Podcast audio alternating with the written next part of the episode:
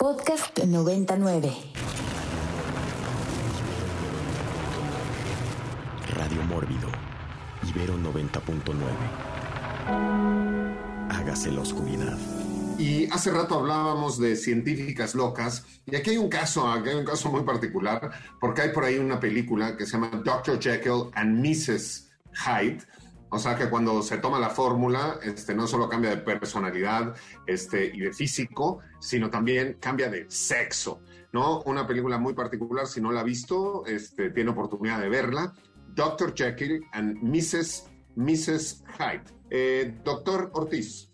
Ah, igual mencionar en una como breve lección de, de, historia del terror, porque una de las primeras versiones del Dr. Jekyll y Mr. Hyde eh, no era de, de, Universal, igual en los años 30, si no me equivoco, 31, eh, era de Paramount y era cuando los estudios ya habían visto el brutal éxito, ¿no? De Drácula, Frankenstein y empezaron a, crear sus propias películas de terror, que es creo que ahí donde realmente nace el terror como un género popular, ¿no? En esa, en esa época y los efectos eran bastante avanzados para, la, para su época. Ahí, ahí está en YouTube igual el cortito de cómo se transforman, ¿no? El, el Dr. Jekyll a Mr. Hyde y luego vino la respuesta de Universal, ¿no? En este lado de vamos a, o sea, nos está retando Paramount, ¿no? De, están avanzando los efectos porque recordemos Frankenstein, Drácula eran más cuestiones de, de, maquillaje, ¿no? Y esta, repito, de Dr. Jekyll sí era ya estos efectos de, muy ingeniosos de la época.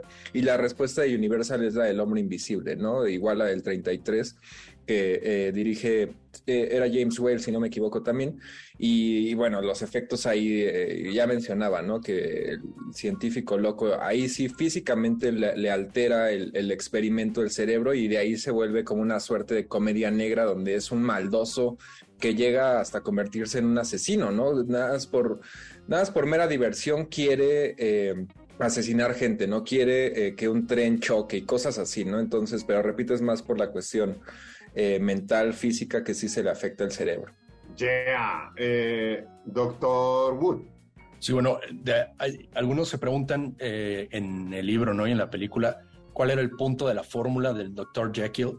La cosa es que es una idea como muy victoriana, ¿no? De que según él se quería eh, quitar de todo pecado, ¿no? Entonces la fórmula, lo que se supone que iba a hacer era eh, expulsar de alguna manera eh, los, los, pecados o todo lo malo que trae el doctor Jekyll para volverse ya una persona pura y de, de, y de sociedad, según él, ¿no? Y se manifiesta en su otra personalidad, que es el, el, Mr. Hyde, ¿no? Este, y las, es, chistoso porque se supone que Mr. Hyde no era como tan monstruoso, nada más era como una personalidad alterna, así como que eh, no era tan bestial, pero ya en, en, en, las, en, las, versiones cinematográficas se va volviendo como un poco como un simio, ¿no? Este, como que eh, eh, es este lado de, del hombre bruto en sí. Y este, hasta que muchas versiones después se va haciendo casi como si fuera el Hulk, ¿no?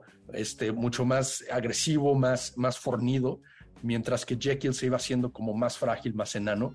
Y hay una versión que me gusta mucho que es la de Alan Moore en la, eh, The League of Extraordinary Gentlemen o la Liga de, eh, Extraordinaria, ¿no? Pero en los cómics ya es como completamente un simio gigante, bruto, pero no es tan estúpido, ¿no? Este, y de hecho, un, una cosa curiosa y que, me encanta es este, que tiene visión este, térmica. Y él sí puede ver al hombre invisible, a Griffin, mientras y lo guarda en secreto. Entonces, cuando Griffin ataca a Mia, a Mia Harker, no, este, le, lo logra atacar él al hombre invisible y, y claro, como es un cómic de Alan Moore, no solamente lo golpea y lo brutaliza, sino que también lo viola. Y eh, mientras va muriendo el hombre invisible, su sangre se va haciendo visible, ¿no? Eh, Mr. Hyde está cenando con el capitán Nemo y de repente se empieza a llenar de sangre el mantel en la cena hasta que Nemo se da cuenta de lo que pasa es que Griffin está muriendo poco a poco, ¿no? Bastantes ideas locochonas ahí de Alan Moore. Yeah. Pues a ver, siempre también hemos, hemos hablado, ¿no? En muchas ocasiones de cómo la realidad este, supera muchas veces la ficción y además pues todo este arquetipo de los científicos de los científicos locos De los, de, los doctores locos, pues digo, está basado en muchas cosas. Este, a nivel histórico podríamos empezar hablando, ¿no? De los alquimistas, ¿no? Y de los magos, que eran personas que dominaban, ¿no? La ciencia en una época donde la religión era lo preponderante, ¿no? Y entonces Dios era el que da la vida y la quita, y pues si estabas enfermo te tenías que aguantar y morir porque pues Dios no se equivoca, ¿no? Entonces los alquimistas, los magos, los brujos tomaron, tomaron ese lugar, ¿no? Como de científicos locos antes de que existiera la ciencia, pero a través de la historia hay toda una serie de personajes, ¿no? Este, que son, ¿no? Super villanos y que han sido este, científicos, pues que de pronto a la humanidad le han dejado unos beneficios, pero ¿a qué precio? ¿A qué precio nos preguntaríamos? No, como el mismísimo Joseph Mengele, ¿no? Joseph Mengele, el doctor muerte durante la Segunda Guerra Mundial, parte este, de, los científicos nazis, pues hizo toda una cantidad de experimentos con seres humanos en los campos de concentración que este, pues son dignos y superan a cualquier, a cualquier ficción que, que, nosotros podríamos ver. Y hay muchos más, ¿no? Giovanni Aldini, Harley, eh, Harlow, Sidney Gottlieb, este, Robert eh, J. White, Fritz Heber, eh, Shiro Shishi, pero hay uno que usted, que come sus cereales en las mañanas, no se lo imagina, y que es el doctor Kellogg, porque el doctor Kellogg, el de las este, este, fibritas estas que usted se come para ir bien al baño, este, u otras este, cubiertas de azúcar, eh, el doctor Kellogg era un científico completamente loco y que si usted estudia su historia, bueno, torturaba a las personas de una manera, ¿no? Y les ponía unas dietas y unas cosas de ejercicio, ¿no? Encerrados en una, en una clínica y de ahí fue que este, viene el, el, invento de los cornflakes de Kellogg, pero en la vida real, en la vida real ha habido científicos realmente locos que pues son los que nos han dado este pues como muchas anécdotas para poderlas por la, para poderlas pasar al cine. Había otro científico ruso por ahí que se la paseaba por todo, se paseaba por toda Europa con pedazos de seres humanos, brazos, piernas, ranas, este, cabezas de puerco, este, cabezas de vaca, que les ponía electricidad cuando la electricidad era casi magia, y entonces movían los ojos y la nariz, y un perro muerto movía la cola, y entonces él decía que podía regresar a las cosas, a la vida. Estamos llenos de científicos, de científicos locos. Enrico, Enrico Wood. Sí, bueno, ahora que mencionaste al general Shiro Ishii, pues hay una película basada en, sus experimentos que se llamaba Men Behind the Sun, ¿no? Que es básicamente donde toman a prisioneros rusos y a prisioneros chinos y toda la película es ver cómo experimentaban eh, con ellos brutalmente con todos estos, este, ¿no? Con armas biológicas y pues era torture porn antes de que Eli Roth existiera, ¿no? Esta es una película de los 70 finales de los 60 más o menos, y este, y pues hacen de todo, ¿no? Con las armas biológicas. Es una película bastante brutal. Este, ahí si la, la, consiguen y tienen el estómago para aguantarla, pues dense. Muy bien, doctor Ortiz. Pues este igual que mencionaba del, mencionaban de todos los experimentos, ¿no? De los nazis y demás, que ya también ha sido parte ahí de la ficción, ¿no? Eh, seguramente Enrico sabe más, pero recuerdo mucho en este villano de Hellboy, de la primera parte de, bueno, de la primera que dirigió este Guillermo del Toro. Si no me equivoco, sí es un científico nazi, ¿no? Que ya también empieza ahí a experimentar no solo con cuestiones de ciencia, sino obviamente ya cuestiones ahí este, eh, sobrenaturales y que abre ¿no? una, una, puerta al infierno y eventualmente llega el, el Hellboy bebé, ¿no? Pero bueno, también ese es como un, un, gran cliché, ¿no? Y, ya también otro tropo de eh, todas este tipo de experimentaciones humanas reales, pero llevadas a extremos eh, muy, muy ficticios, ¿no? De los nazis y ahorita que decía Enrico esta película, que si no me equivoco es este, e, era hongkonesa y, y eh, sí, ¿no? Y había, si no me equivoco, es de estas películas que de las pocas que no estaban censuradas en China, en, en, en, la, en la China central, por cómo representaban a los japoneses, porque pues obviamente los, los odian, ¿no? Históricamente, eh, no todos obviamente, pero sí así a nivel gubernamental.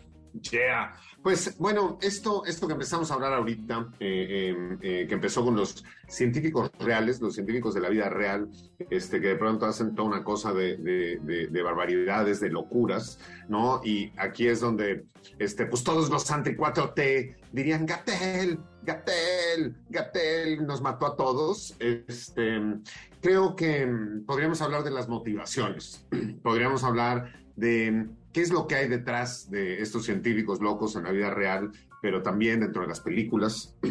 La cuestión del poder, la cuestión de la gloria, la cuestión de soñar a ser dioses, ¿no? La cuestión de sus sueños, de sus sueños húmedos y de sus sueños de grandeza. Y diciendo esto, de las motivaciones y los sueños de los científicos locos, vámonos a nuestro siguiente segmento musical, canción además que le dedico a Marga, porque por algún motivo esta canción me recuerda a ella, y tiene que ver con los sueños y la formación de los sueños de estas este, personas este, tan peculiares y tan extrañas. Y con todos ustedes, ahora Eurythmics con Annie Lennox y la canción Sweet Dreams Are Made of This. Y regresamos con todos ustedes aquí a Radio Mórbido. Marga, va por ti.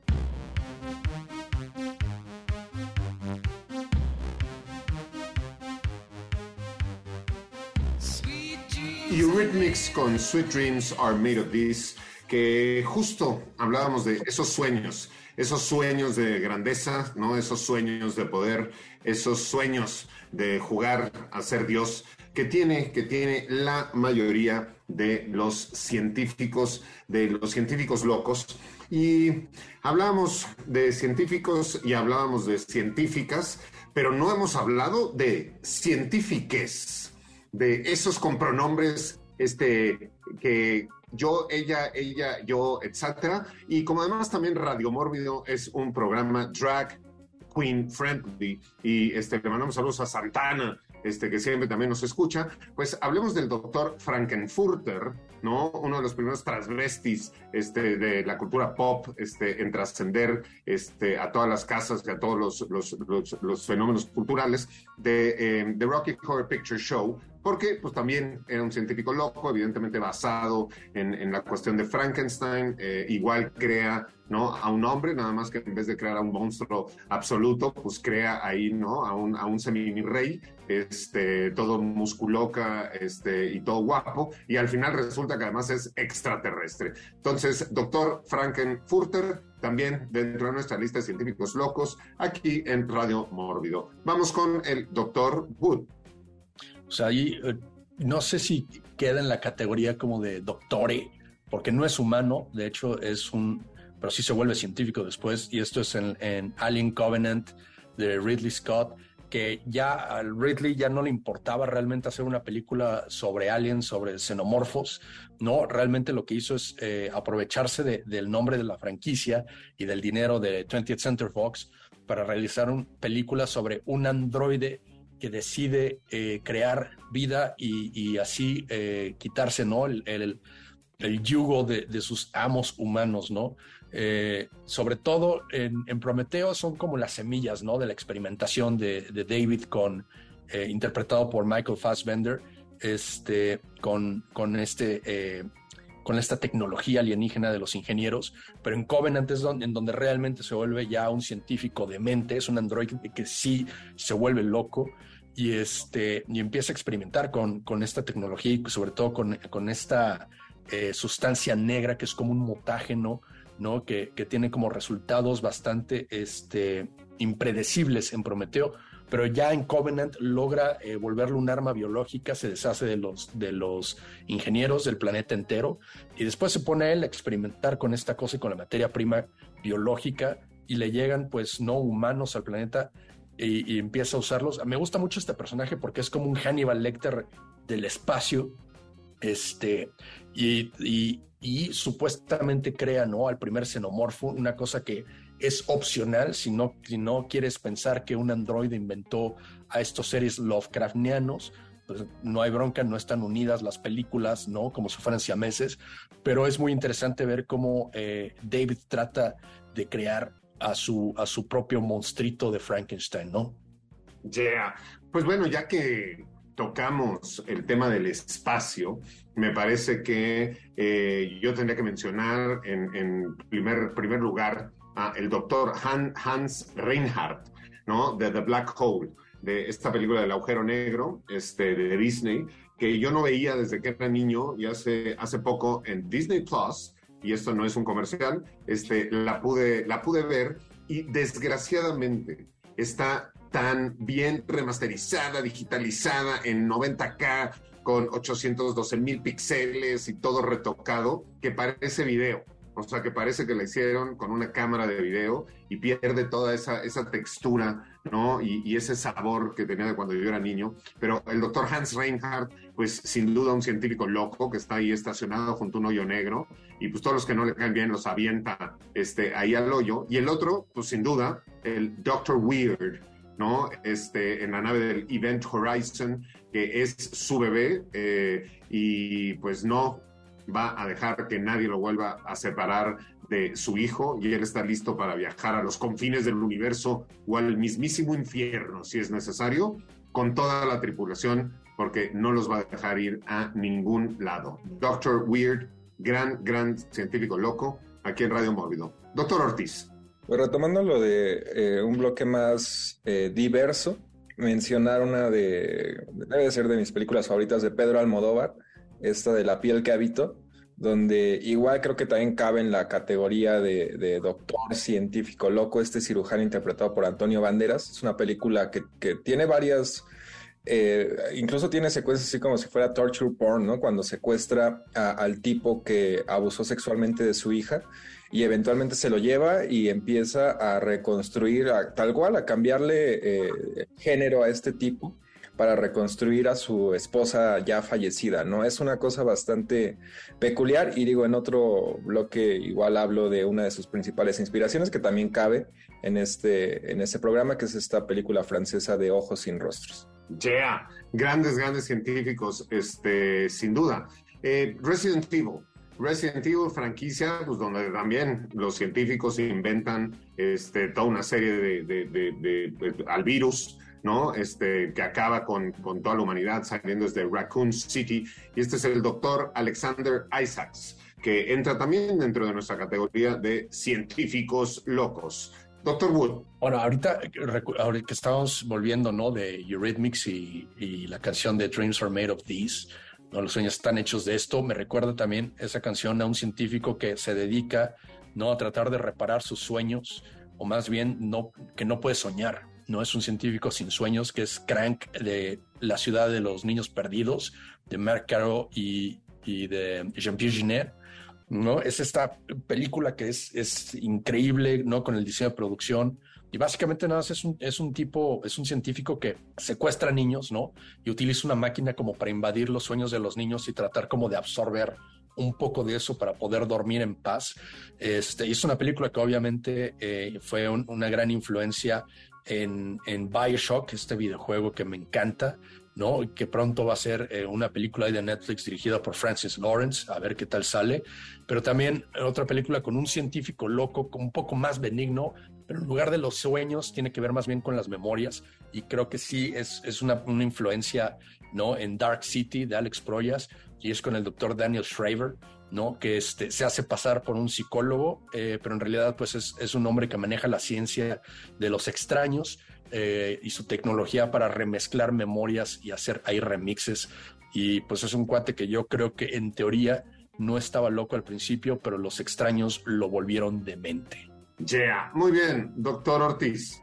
Pues digo, ya complementando, ¿no? Lo que la película esta francesa que mencionaba, en inglés Eyes Without a Face, eh, Ojos sin Rostro, de George Franju que igual ahí se, se, une con lo que estaba mencionando Pablo hace rato, ¿no? De las diversas motivaciones, en este caso como la de la piel que habito, eh, son motivaciones hasta cierto punto, eh, digo, los hacen atrocidades estos doctores, ese también es un cirujano plástico, pero las motivaciones en este caso, por ejemplo, de la francesa, es de que su hija, ¿no? Sufrió un accidente automovilístico y que le desfiguró su, su cara y obviamente está deprimida, ¿no? Y no puede eh, continuar con su vida y este tipo le quiere reconstruir su cara. Nada más, digo, las motivaciones eh, no son como malas, pero nada más que eh, para reconstruir su cara, pues está secuestrando a mujeres jóvenes que se parecen a su hija y literales les, les, quita el rostro y así se los, se los está intentando, intentando poner, ¿no? Es como prueba y error.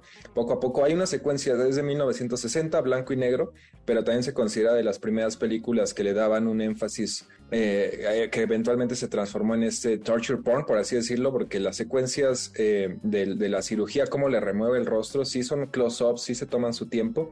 Y quizá en, sobre todo en el cine norteamericano, todavía para esa época no, no se veía tanto esta violencia, bueno, sí violencia, estas imágenes explícitas. Ya, pues a ver, justo lo que está diciendo Erika ahorita nos, nos conecta este, directamente eh, con una película mexicana que hemos este, mencionado muchas veces, La horripilante bestia humana de 1969 de René Cardona, en la cual el doctor Krallman, este, interpretado por José Elías Moreno, que es un cardiólogo este, muy prominente, un gran científico y su hijo está enfermo, pues decide ir y sacarle el corazón a un orangután y ponerle a su hijo enfermo el corazón, lo cual eh, detona en una serie de mutaciones este, en, su hijo.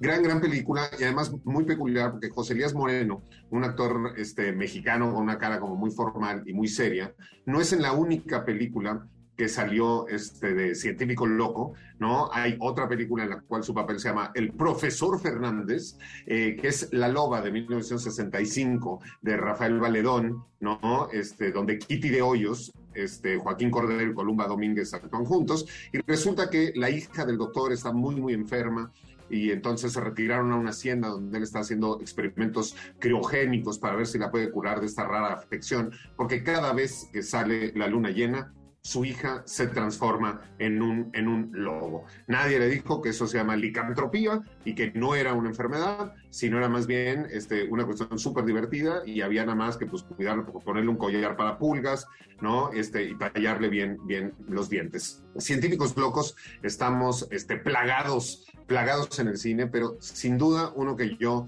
tendría que mencionar, porque también para mí está en el top absoluto, y que él nada más estaba intentando, pues no, conectar, ¿no? Este, hacer relaciones humanas. Y este es el doctor Heiter en el Cien Pies Humano de Human Centipede, donde pues él en realidad lo único que quería hacer era pues un humanote, un humanote así muy largo, y entonces pues para pues, poderlo conectar, pues nada más tenía que estar cosiendo este, los sanos con las bocas para crear un solo aparato digestivo y que comiera el de hasta enfrente, el de en medio pues nada más pasara las cosas y el de hasta atrás descomiera. Uno de los grandes científicos locos de la modernidad de nuestros tiempos. Y dicho esto, este, y para que no digan que no tenemos nuestro corazoncito para todos, vamos a escuchar a Rusty Cage con la canción de The Human Centipede y regresamos con todos ustedes aquí a Radio Mórbido.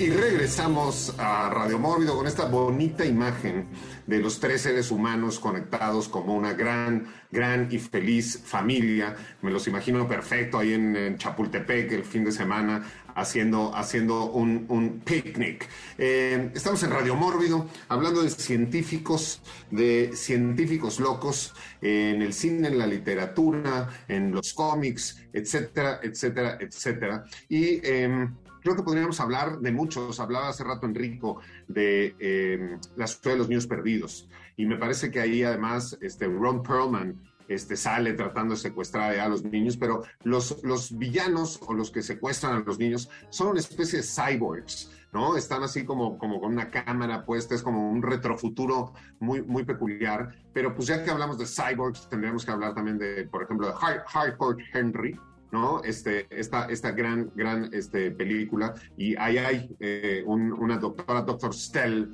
que sale, este, que es la que se encarga ahí también de la creación, de la creación de cyborgs. Entonces, sigamos hablando de científicos y científicas locas. Doctor Wood. Bueno, ahora que hablábamos otra vez, ¿no? De la, la ciudad de los niños perdidos, que ya dije que es una influencia de Dark City, hay una influencia muchos, de muchos años atrás para estas ambas películas, que se llama Mad Love. Es una película de los 30 con el gran Peter Lorre como el, el doctor Gogol. Peter Lorre tiene una de las grandes caras del cine, este, ¿no? Y es básicamente un, un científico loco, muy creepy, lamentablemente, ¿no? Su, su físico causa repulsión y está enamorado de, de, una actriz de teatro y la va a ver todos los días.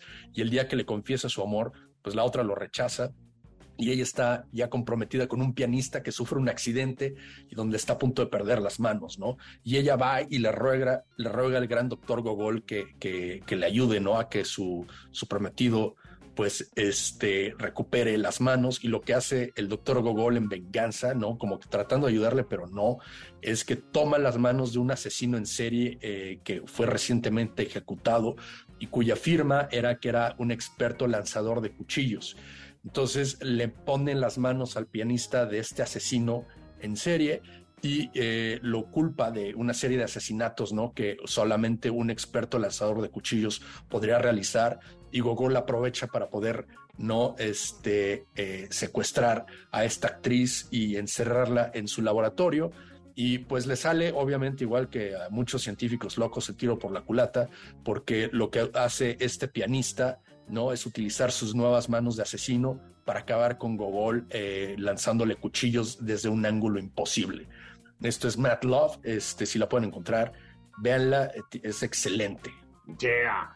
Eh, bueno, hablando de, eh, a lo largo del programa hemos hablado de este tropo de los científicos que les sale mal su experimento y entonces eh, se transforman en algo, ¿no? Este, que no necesariamente querían y después viene la locura y los sueños de grandeza y la conquista y sobre todo la venganza, ¿no? Y este tipo de situaciones. Pues hay una película de Roger Corman, ¿no? Doctor Horroris Causa, este, por mórbido, este amigo, este santo patrono, eh, y estampita de Roger Corman tenemos aquí todos, que es la película de eh, The Man with the X-Ray Eyes, el hombre con los ojos, ojos de rayos X, y es el doctor James Xavier, ¿no? Que hace este trasplante de ojos y que puede ver con rayos X y que se vuelve una atracción de feria, pero pues después se, se, se, le pega el flotador, ¿no? Y se empieza a desquitar de todos los que tiene, los que tiene alrededor. Vamos con el doctor, doctor Ortiz. Quería mencionar igual a los doctores científicos de Pacific Rim, de Titanes del Pacífico de, Guillermo del Toro, que caen muy bien ¿no? en, la, en la primera parte. Eh, son estos doctores Newton y Herman, que son muy fans expertos en los callos. Hasta por ahí, si no me equivoco, se autodenominan como los groupies de los kaijus, ¿no? Los aman, los han estudiado ya. Recordemos que Pacific Rim eh, inicia ya cuando ah, llevan varios años, ¿no? esta aparición de estos monstruos, criaturas gigantes. Nada más que ya en la, es en la 2, en esta secuela que no dirigió Guillermo del Toro, donde en particular el personaje de Newton, que es este actor más cómico inicialmente, este Charlie Day, donde ya se convierte en este científico totalmente loco, ¿no? Se vuelve el villano de la película. A mí la verdad no me gustó mucho ese, esa secuela en general, pero ese giro en la trama como que está medio, no sé, no, no me funcionó tanto, pero sí se convierte ya, repito, en este villano y en, una parte incluso intenta lo que ningún otro ser humano ha intentado, que es esta conexión eh, mental que hacen con los Jaegers, pero él lo hace con un kaiju, ¿no? Entonces pierde literalmente la, la cabeza, ¿no? En, en, en este sentido. Yeah, muy bien, doctor Wood. Bueno, hace rato que habíamos mencionado este Reanimator, pues hay otra adaptación de Lovecraft por parte de Stuart Gordon y también con Barbara Crampton y también con Jeffrey Combs que se llama From Beyond, también una joya de los ochentas, en donde este, el doctor Pretorius, ¿no? Supernombre de este cuate, en su casa desaparece ¿no? Y deja a, completamente demente ahí a su asistente, que es Jeffrey Combs. Y lo que pasó ahí en, en, la casa es que Pretorius lo que hizo es crear un aparato, una máquina que eh, sintoniza otra dimensión.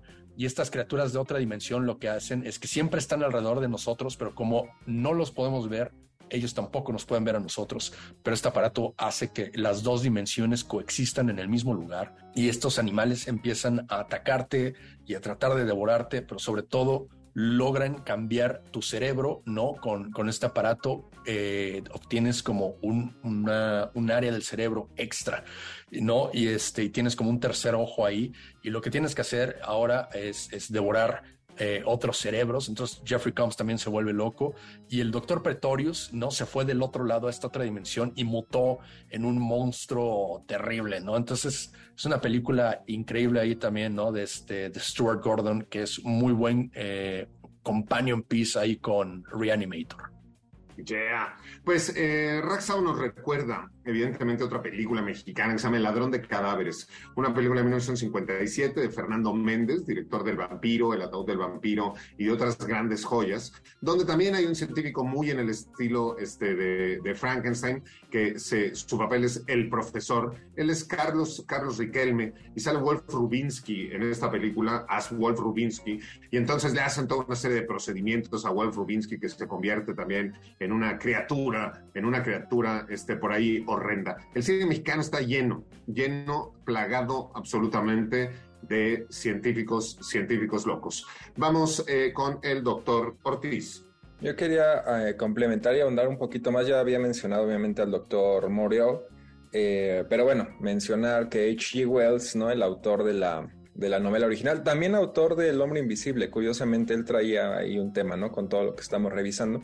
Eh, y la primera adaptación esta de la, de la Isla de las Almas Perdidas, que hasta la fecha creo que es la, la mejor, ¿no? Y ahí nos muestra a este doctor Morio con de las motivaciones de querer jugar a ser Dios, ¿no? De querer crear esta mezcla entre seres humanos y animales, este ser único híbrido y que obviamente se le va a salir de control, ¿no? Lo malo en, toda esta historia es eh, lo de la versión de Richard Stanley, porque igual en el documental este de, Lost Soul, donde vemos uno, algunos de los bocetos, cómo juega, eh, que eso nadie lo ha hecho, ¿no? En, al menos en cine, cómo juega con esta iconografía muy apegada precisamente a, la figura de, Dios, ¿no? A la, de la religión, pero él obviamente llevado a un extremo más violento, ¿no? Y como grotesco esta mezcla entre estas eh, operaciones eh, con animales vivos, ¿no? Que los quiere transformar en estos seres ahí humanoides. Y lamentablemente, eh, digo, al menos se ven estos bocetos que, eran bastante atractivos. Ya sabemos la historia, ¿no? Richard Stanley, por un lado, su propia personalidad, pero también tuvo muy mala suerte eh, en, esa filmación y también se enfrentó a los egos, sobre todo de Val Kilmer y de, de Marlon Brando que ya había mencionado. Yeah, muy bien, doctor Wood. Bueno, también hablando de otro eh, científico loco, muy, muy loco, que también hace experimentos con otras dimensiones. Esto es otra joyita ochentera que se llama Banzai Across the Eight Dimension o las aventuras de Bukaru Banzai. Este, y este es el gran John Lithgow, ese gran actor eh, de carácter, ¿no? Que es, es el doctor Emilio Lizardo. Lo que hace este cuate es que no está, era, era, ambicioso y medio maloso, ¿no? Y la traía contra el padre de Bukaru Banzai, un científico japonés, y, este, y lo, lo, que hace es crear una máquina que viaja a otra dimensión, pero queda atorado y los seres de la otra dimensión lo vuelven loco, ¿no? Y este, pero también lo vuelven su aliado y Lizardo utiliza como una tecnología muy extraña y realmente su apariencia es asquerosa y este, y lo que hace es tratar de traer a estos seres de otra dimensión a la nuestra y pues Bukaru Banzai, que es interpretado ahí por el Peter Weller, lo conocerán también como Murphy de Robocop, este, lo trata de detener junto con sus Hong Kong Cavaliers esta es una de esas películas turbochenteras que es como la definición de película de culto, ¿no? Yeah. Pues a lo largo del programa hemos visto y, claramente, eh, y toda la gente que nos escucha a través de Vivero 90.9 y la gente que nos ve a través de Morbido TV, debe de haber identificado también esta constante que es Frankenstein, ¿no? El, el, arquetipo de Frankenstein, de este científico que juega con la vida, que juega a crear y que crea una criatura y que la criatura se vuelve en contra de su propia invención. Toda esta, ¿no? Creación de criaturas a través de ciertos procedimientos que hacen los científicos locos, que nos remite a otra película mexicana que se llama La Marca del Muerto, ¿no? De 1961, de Fernando, de Fernando Cortés, donde, pues aquí por algún motivo quiere revivir a su abuelo, ¿no? Y entonces, pues digo, ya lo hubiera dejado muerto, ya se había muerto de causas naturales, ya estaba viejito. Pues no, aquí quiso revivir a su abuelo y lo trajo, y pues como en la tradición, ¿no? Este clásica que tenemos de Frankenstein, pues se le vuelve, se le vuelve en contra. Con todo esta constante de películas que nos remiten a la creación de la criatura y cómo se le vuelve en contra, no podemos dejar de mencionar a Mel Brooks con su canción, con su película John Frankenstein, donde pues el doctor ¿no? Que insiste toda la película en que le digan Frankenstein para que este, lavar, ¿no? Este, lavar este, su apellido, pero que tiene una relación muy particular con su criatura y hay un momento musical en la película muy, muy peculiar donde la criatura y el doctor salen vestidos de smoking eh, en un teatro, ¿no? Para bailar tap y para cantar Putting on the Ritz, ¿no? Y en los coros la criatura hace una, un segmento muy, muy divertido de esta película. Y ya que estamos hablando de justo el Doctor Frankenstein y la criatura bailando y cantando Putting on the Ritz, vámonos a nuestro segmento musical, justo con Taco y Putting on the Ritz. Y regresamos con todos ustedes aquí a su programa monstruoso y científico de confianza, Radio Mórbido.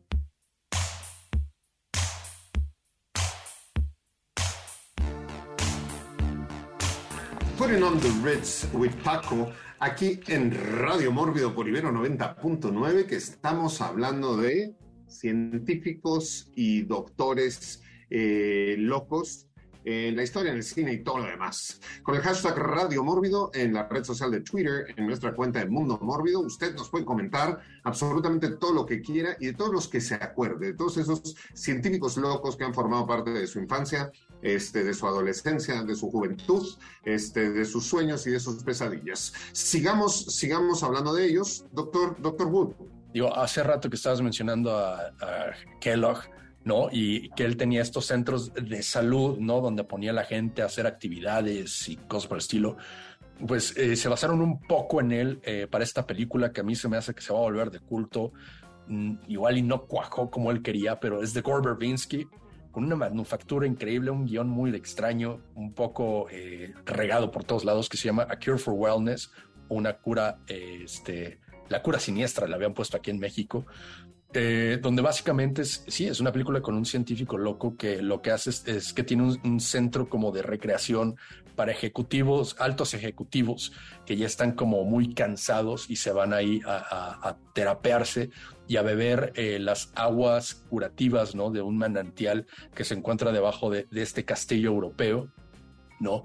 Y eh, parte de lo que pasen, pasan muchas cosas en esta película, es una película muy larga, muy extraña, que, está por todos lados, ¿no? Y este joven ejecutivo eh, se le comienda eh, una misión que es ir a buscar al CEO que está ahí atorado por alguna extraña razón, simplemente no quiere regresar al trabajo y necesitan su firma para ya sacarlo, ¿no? De la junta directiva.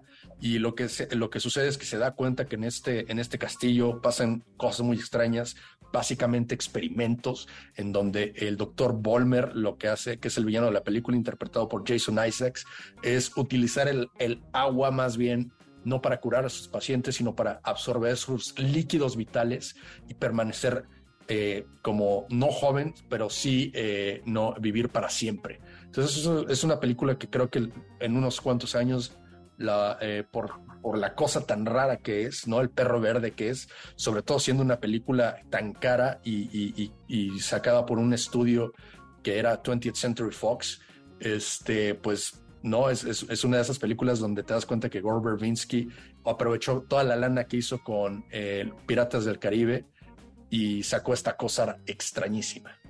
Yeah.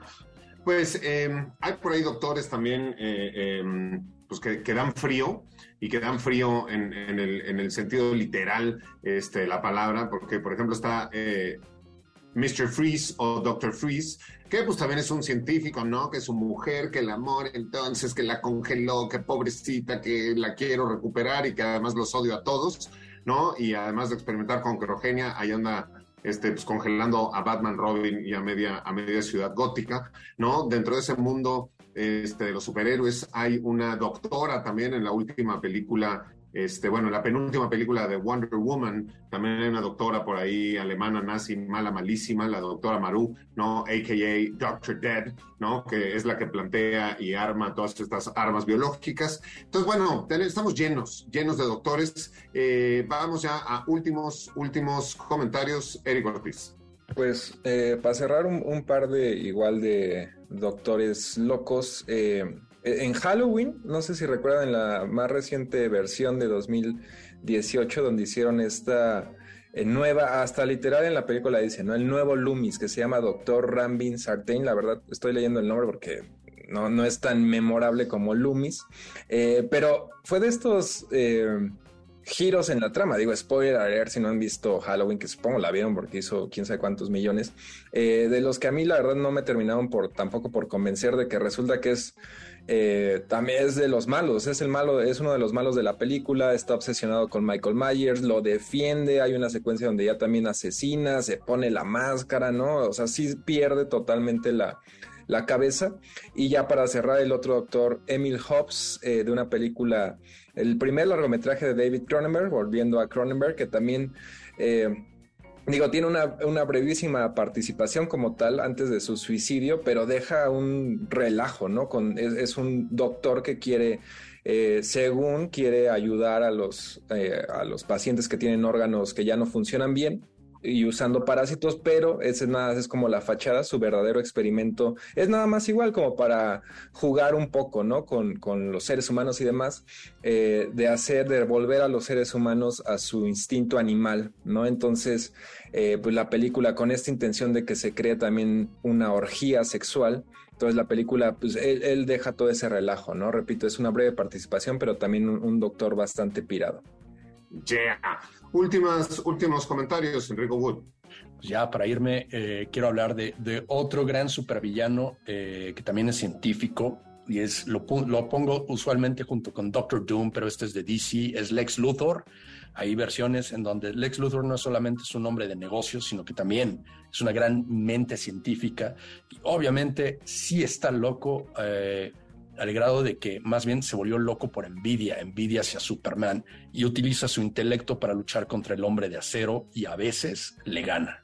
Yeah. Muy bien, pues yo no quisiera irme a este programa sin mencionar uno que me parece muy, eh, eh, muy peculiar, que es el doctor Marcel de, de Devil Doll, ¿no? Que hace una miniaturiza, se la pasa miniaturizando humanos. Pues gracias a todos los que nos escucharon en este programa, por ahí me enteré que Mónica Mónica también este, nos está escuchando. Entonces, un saludo a Mónica, a Marga, a Aldrin, a Santana, a Carolina, a Irene, a Raje Sabo y a todos ustedes que semana a semana nos escuchan y nos ven aquí en Radio Mórbido por Ibero 90.9 y por Mórbido TV. Y siempre nos vamos con este rolón que nos remite a ese lago pristino entre montañas eh, donde había un islote con un nopal en el cual llegó un águila tranquila a postrarse, ¿no? Y de pronto pues pasó una serpiente, eh, decidió que era su almuerzo, se la comió y esa fue la señal para ahí fundar el gran imperio azteca y sobre todo la gran Tenochtitlán, desde donde siempre transmitimos este programa. Gracias, gracias a todos por un radio mórbido más. Eh, sigan con sus experimentos, experimentos científicos, este, con sus jueguitos mi alegría o con lo que usted quiera. Y nos escuchamos y nos vemos la próxima, la próxima semana. Les recordamos, como todas las noches, que desde la Gran Tenochtitlán, ¡Viva México!